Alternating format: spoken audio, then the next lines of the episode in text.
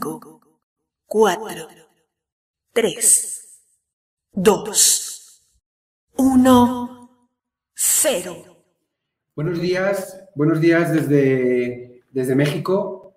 Tenemos la, la noticia el día de hoy de estar presentando el, webinar número 50, ya son 50 episodios de Open Finance 2020, la plataforma más global de Latinoamérica del ecosistema FinTech. En esta edición hablaremos de, eh, como no, las perspectivas del crédito en México, eh, desde la visión de las FinTech y las SOFOMS. ¿no? Tengo el gusto de tener con, con nosotros el día de hoy, con, con, todos vosotros, al doctor Enrique Presburger. Él es presidente nacional de la, de la SOFOM y bueno, estaremos eh, hablando con él el día de hoy de, del crédito en el contexto FinTech y, y SOFOM. Bueno, si están interesados en, en, formar parte de la comunidad, para los que no se hayan descargado la aplicación todavía de Open Finance y quieran conectarse con otros, eh, con otros colegas y quieran hacer buenas alianzas de negocio, eh, les invito a que se, se, metan en sus respectivas tiendas, en respectivos stores y puedan descargar la aplicación para empezar a hacer eh, buenas relaciones de negocio. ¿no? Y bueno, desde ya, si pueden ir compartiendo sus preguntas, desde ahora, pues las estaremos respondiendo de preferencia por orden de, entrada. Y también, bueno, eh, háganos saber de dónde se conectan para, bueno, pues tener un poquito más de, información del contexto de su ecosistema eh, fintech, ¿no?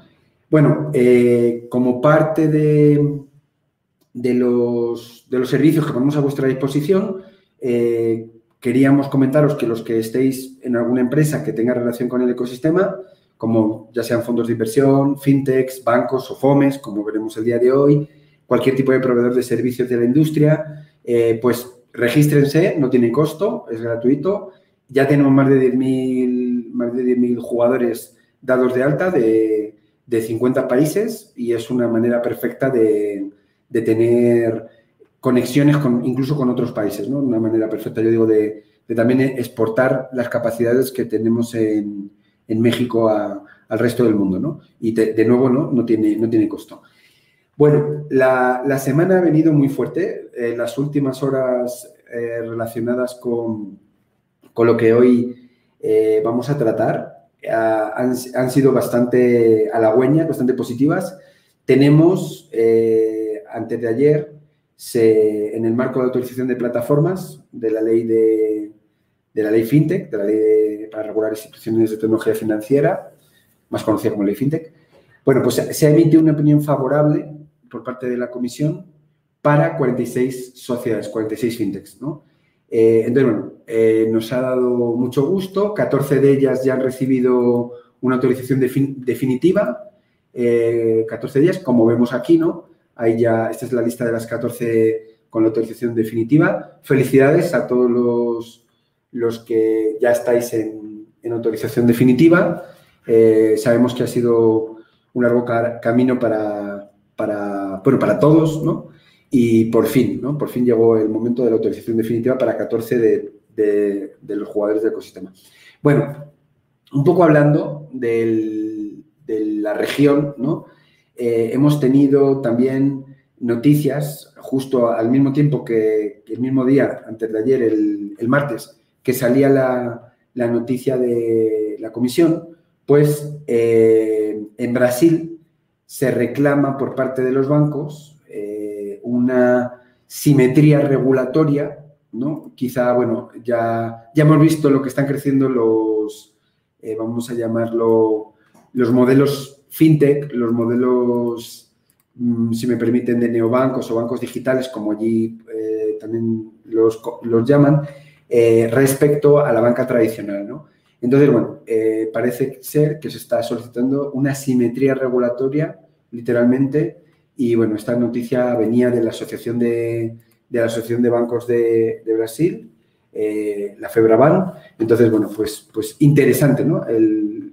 La cuestión de simetría regulatoria.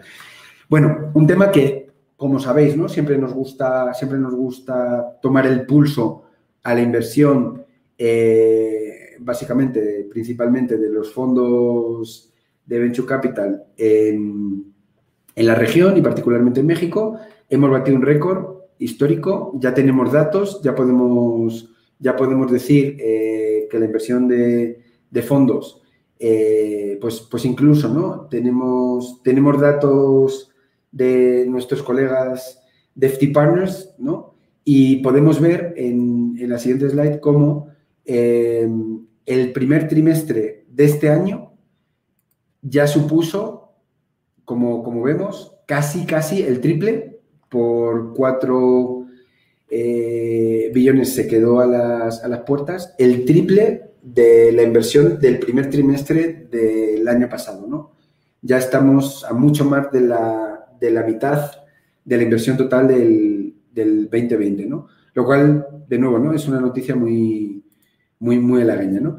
Eh, hablaremos ahora con, con, nuestro experto, el doctor Enrique Presburger, de cómo la, la pandemia, pues obviamente, ha forzado a, a una crisis de liquidez, tanto en, tanto en las empresas como en las personas.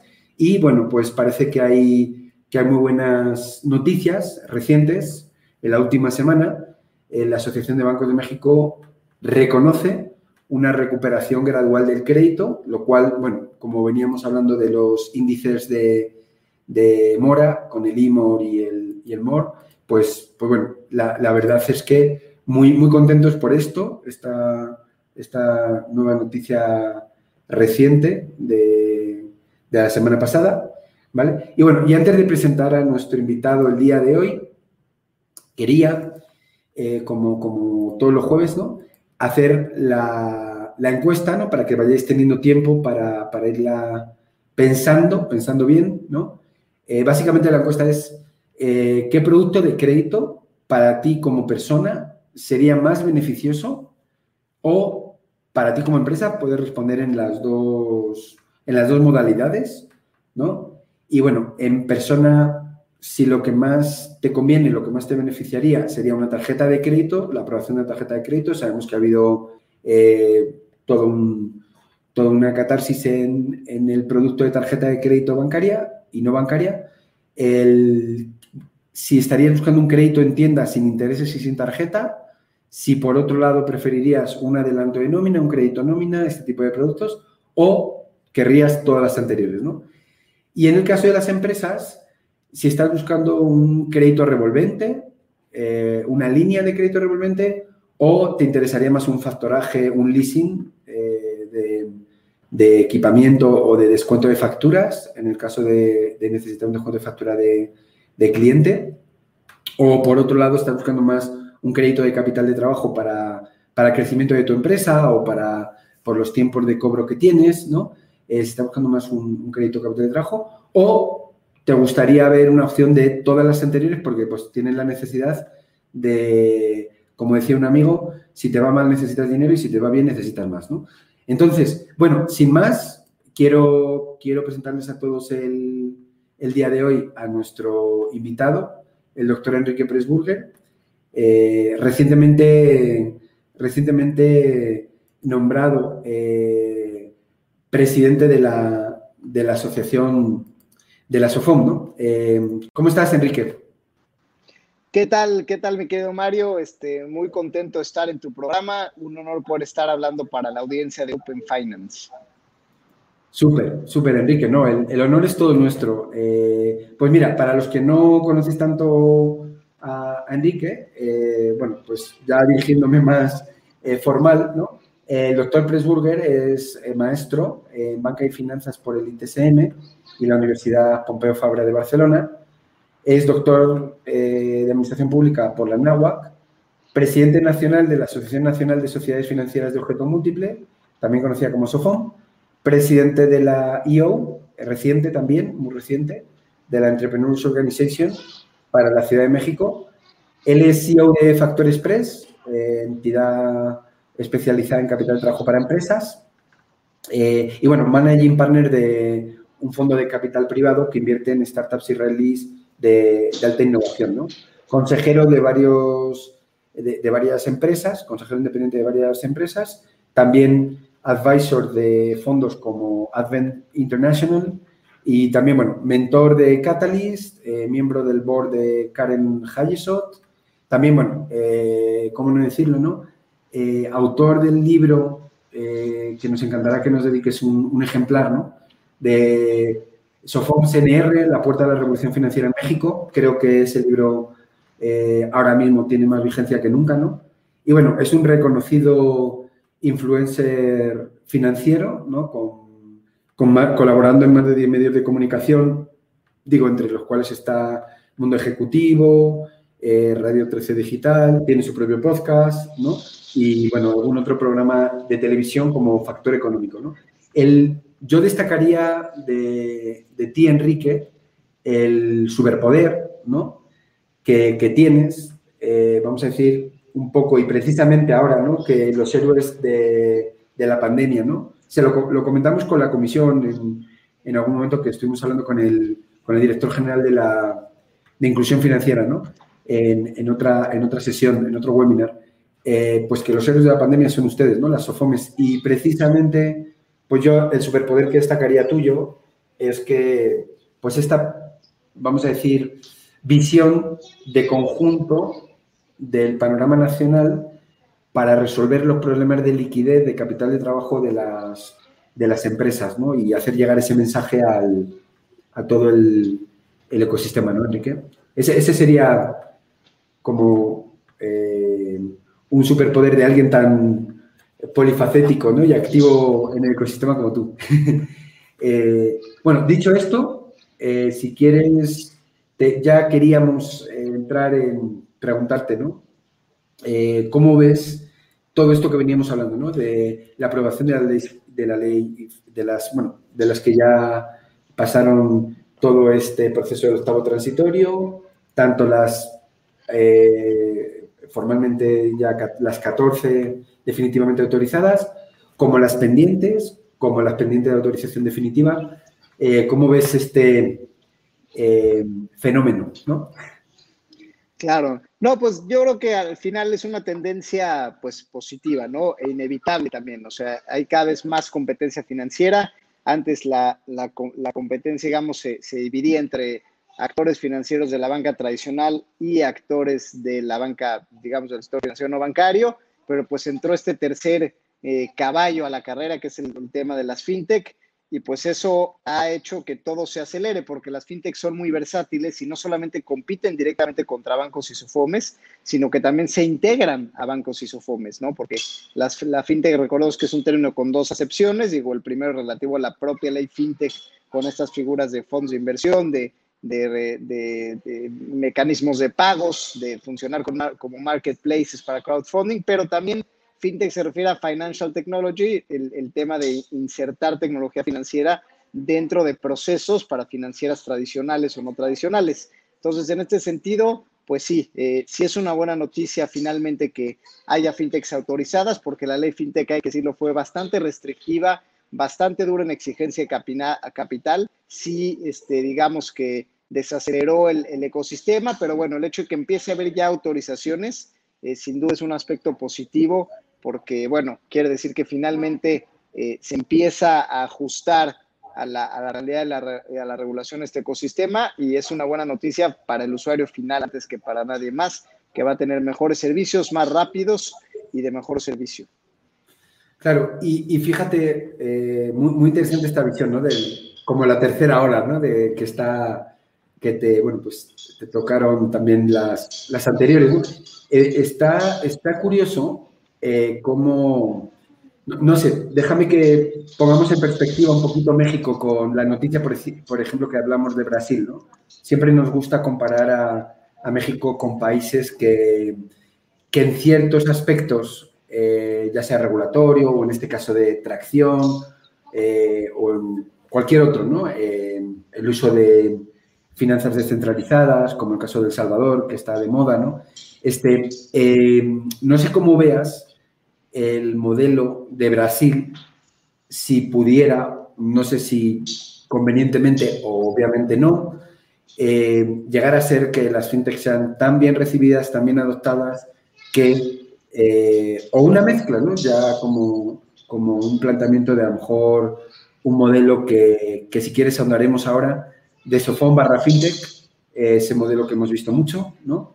Eh, recientemente, mm, esa combinación para, para, poder, como dices, ¿no? Eh, dar mejores servicios y en las áreas de oportunidad que, que, comentabas que hemos visto, ¿no? Y ahora, pues, la enorme crisis de liquidez que ya nos contarás, Que, vivimos. Ahí, ahí, al rato proyectamos alguna, algún informe eh, actual, ¿no? De Banco de México, pero te, quería preguntar eso, ¿no? Em, ¿Cómo ves esa madurez del ecosistema, digo, más allá de la validación regulatoria, ¿no?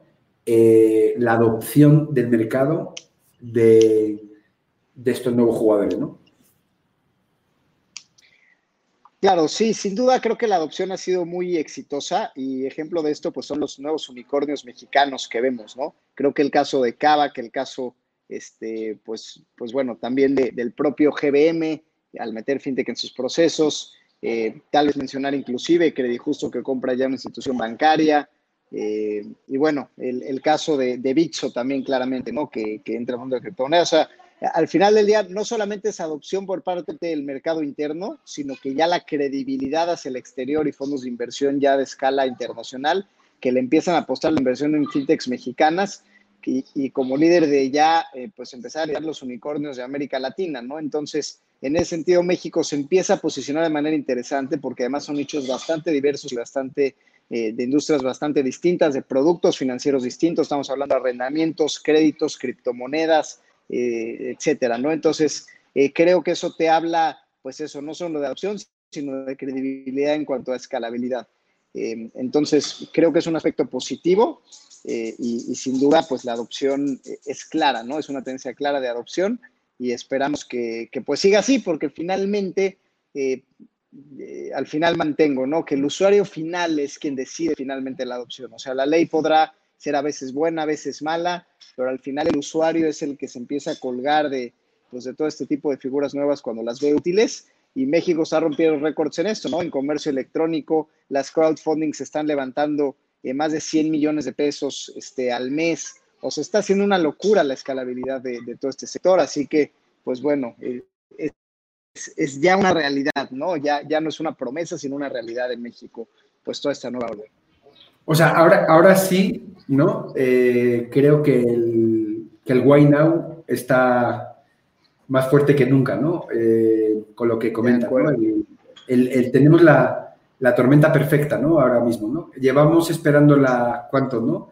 Eh, tres años o así que pudiera darse. Y, creo que, bueno, otro tema sumado a lo que tú comentas, que, bueno, ya, ya tú hablas ya de hechos ¿no? que, suceden y creo que, eh, fíjate, tanto Banco de México en, otra sesión, ¿no? Eh, Miguel Ángel Díaz como, como el director general de Inclusión Financiera de la Comisión, nos hablaban al aire que sí, este año tenemos ley secundaria, ¿no? Entonces, bueno, en ese sentido, eh, y un poco unido a este, a este planteamiento que tú dices del, momento que estamos viviendo tan, tan interesante, ¿no? No sé cómo veas, ¿no? Ese fenómeno en, estos nuevos modelos también de donde las líneas se, se desdibujan, ¿no? De Sofom con FinTech y, y poder, y poder cubrir los huecos que, que, que los bancos, me atrevo a decirte, y me corriges por favor Enrique, ni siquiera están interesados, ¿no? Segmentos en los que ni siquiera ellos eh, hoy eh, tienen apetito, ¿no? Claro, correcto. Sí, sí, es, verdad. O sea, la línea cada vez es más difusa entre, entre Sofom, eh, FinTech y, bueno, es, es, lo que continuaba, ¿no? Las Sofomes tenemos un reto de escalabilidad finalmente. O sea, tenemos la obligación de crecer aceleradamente y esto, eh, un atajo sin duda es anclarnos a fintechs existentes, porque esto implica pues tecnología, por ejemplo, en los procesamientos de datos, en la validación de, información, en la prevención de fraudes, en el análisis de crédito, en el open banking para obtener estados de cuenta de los clientes. Es decir, las FOMES, si nosotros desarrolláramos esto desde cero, nos tomaría años y nunca estaríamos a tiempo con la evolución del mercado necesitamos agarrar un ecosistema de especialistas en cada punto, el especialista en el que valida datos, el especialista en que baja información del SAT, el especialista en que te organiza información, entre el especialista en comunicación con el cliente y generación de estados de cuenta. Es decir, el ecosistema fintech, eh, no solamente de un jugador, sino varios jugadores, es lo que nos ahorra la curva de aprendizaje y lo que nos permite escalar operaciones. Entonces, sin duda, yo veo una integración masiva de fintechs en Isofomes y el día de mañana creo que esto se va a englobar en finanzas alternativas o finanzas digitales y va a ser eso, bancos versus financieras digitales, ¿no? En lugar de, todo este universo que tenemos, que si Sofipo, que si Sofom, que si FinTech, creo que todo se va a empezar a orillar a una misma categoría porque pues nos vamos a empezar a parecer bastante.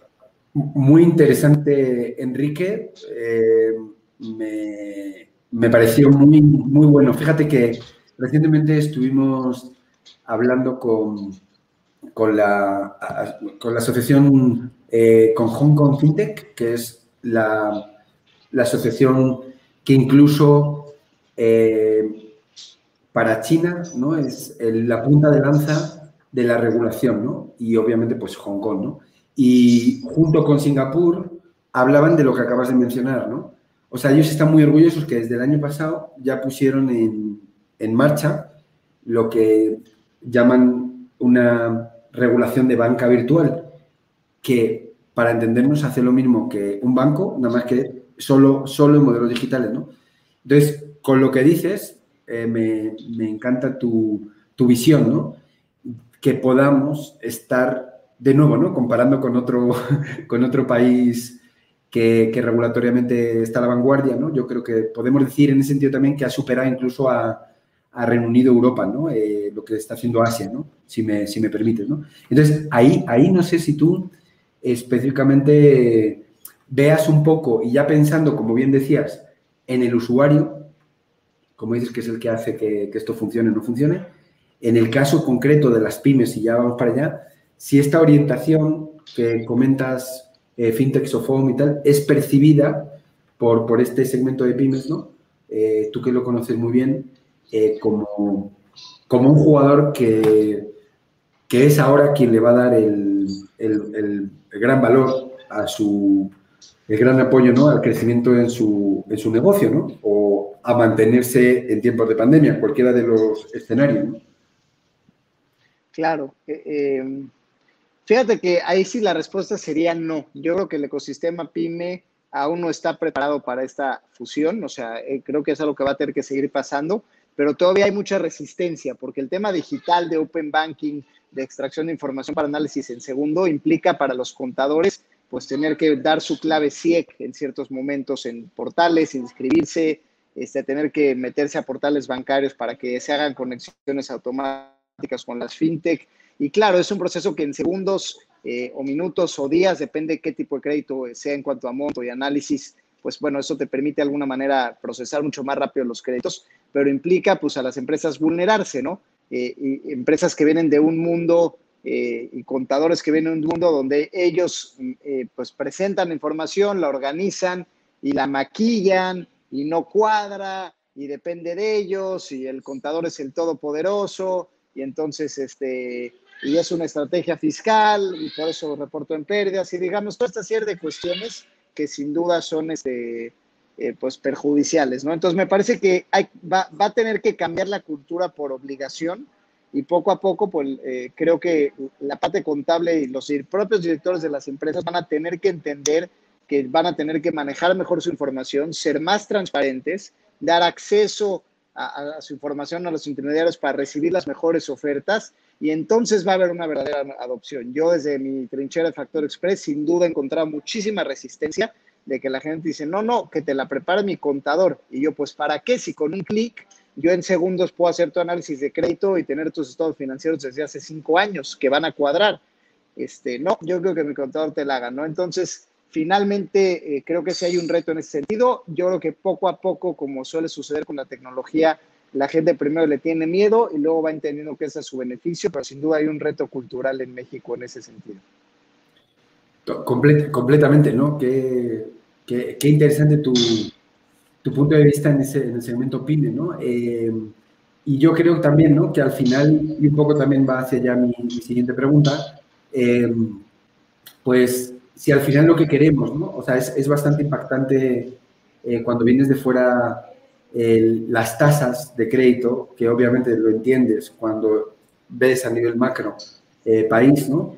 Eh, que ahora, bueno, si quieres, podemos proyectar precisamente la distribu distribuciones de tasa de interés en el, en el tiempo, cómo se ha ido comportando. Y bueno, que, parece que bueno, pues ha ido bastante favorable en beneficio del, del, del cliente, ¿no? Eh, pero claro, yo creo que, corrígeme Enrique, ¿no? A nivel macro, esto que comentas, eh, y hablabas antes de los fondos de inversión para México, ahondaría en eh, pues un factor riesgo país que nos haría, corrígeme, que pudieran bajar la tasa interbancaria y entonces pues a partir de ahí el piso ya parejo, como tú dices, para todos y no tener este tipo de, malas prácticas, si me dejas decirlo, eh, y, todos, y todos podamos, la información de las empresas puede ser transparente, consultable, tiempo real, como tú dices, ¿no? Entonces, creo que eso, eh, hablábamos, fíjate, Enrique, justo y quizás no tiene tanto sentido hablar de inclusión, déjame llamarlo así, ¿no? Inclusión financiera para pymes, pero hablando de personas, pues sí se, sí se ve, ¿no? Y justo hablábamos si la tasa de interés, si baja, en un hipotético caso que se bajara, por, por decirte, a un a una, imagínate tuviéramos una tasa tipo Europa, ¿no? De un crédito al 2%, ¿no? Eh, eh, CAT, como le llamamos aquí, eh, si eso haría que hubiera más inclusión financiera o, digo, con los debidos requerimientos, que también te quiero preguntar esa, ¿no? Que se, que se tendrían que hacer, pues fíjate que nos respondió, y no sé, quiero, quiero saber tu opinión representando la industria de, de, ¿no? de las OFOMS, eh, tu opinión, nos dijeron, no, el bajar la tasa no necesariamente implicaría el mejorar los índices de inclusión financiera. Entonces, está algo curioso, ¿no? Esto, no sé qué opinas, ¿no?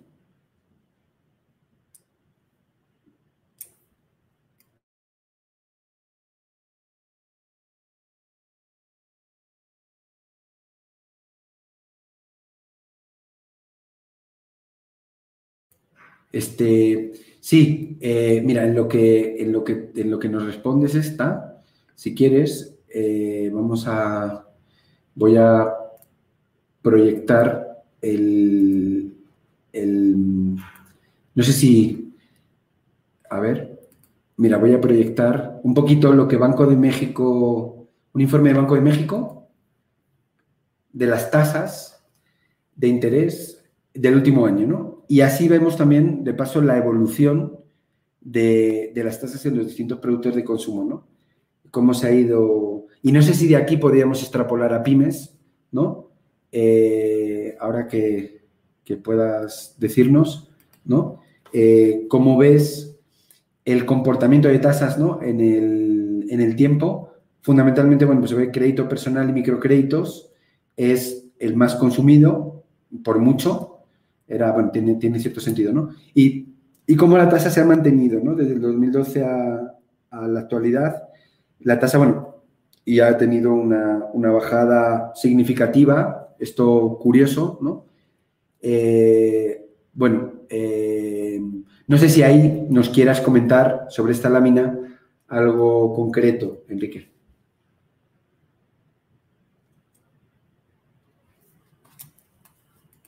Eh, sí. Ah, ya. Ahora, perfecto.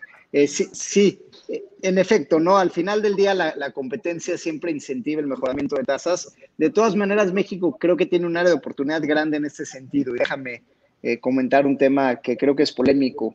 Pero bueno, en América Latina hay techos de tasa, hay regulación aún más avanzada en el tema de competencia porque las financieras, por ejemplo, en Colombia, en Chile, no pueden cobrar más de 30% anual, tampoco lo pueden ser en Ecuador, por ejemplo. Es decir, hay países que tienen regulación en topes de tasa y hay una obligación de ser competitivos. Digo, en México siempre el argumento ha sido que pues, la penetración financiera es mucho más cara que ese 30% a veces, porque cuando tienes que ir a dar un crédito a la sierra y gastar en camiones, en alojamiento, en visitas, pues necesitas cobrar tasas más altas para ello y, esto ha hecho que digamos, México en, ese sentido tenga tasas todavía muy disparatadas, ¿no? O sea, donde efectivamente se ajusten ciertos nichos a medida que hay más competencia, pero en otros sigues teniendo CATs de arriba del, del 100%, sobre todo tiendas departamentales, ¿no? De, de estas famosos de, que vas pagando abonos pequeños, ¿no?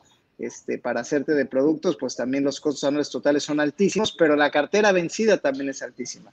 Entonces, digamos, mi comentario va en el sentido de, efectivamente hay más competitividad en tasas. Sin embargo, en México todavía estamos rezagados en el sentido de que eh, no hay regulación en ciertos sentidos. Todavía hay, las financieras pueden cobrar realmente los CATs que se les dé la gana y a veces no son transparentes. A veces muchas financieras dan tasas globales y no, y no en saldos insolutos como debiera ser por ley, y pues no hay, no hay mayor trascendencia ni sanción al respecto. Este, y entonces, bueno, eso hace que México siga siendo un país con tasas altas en lo general eh, por esta incertidumbre jurídica, ¿no?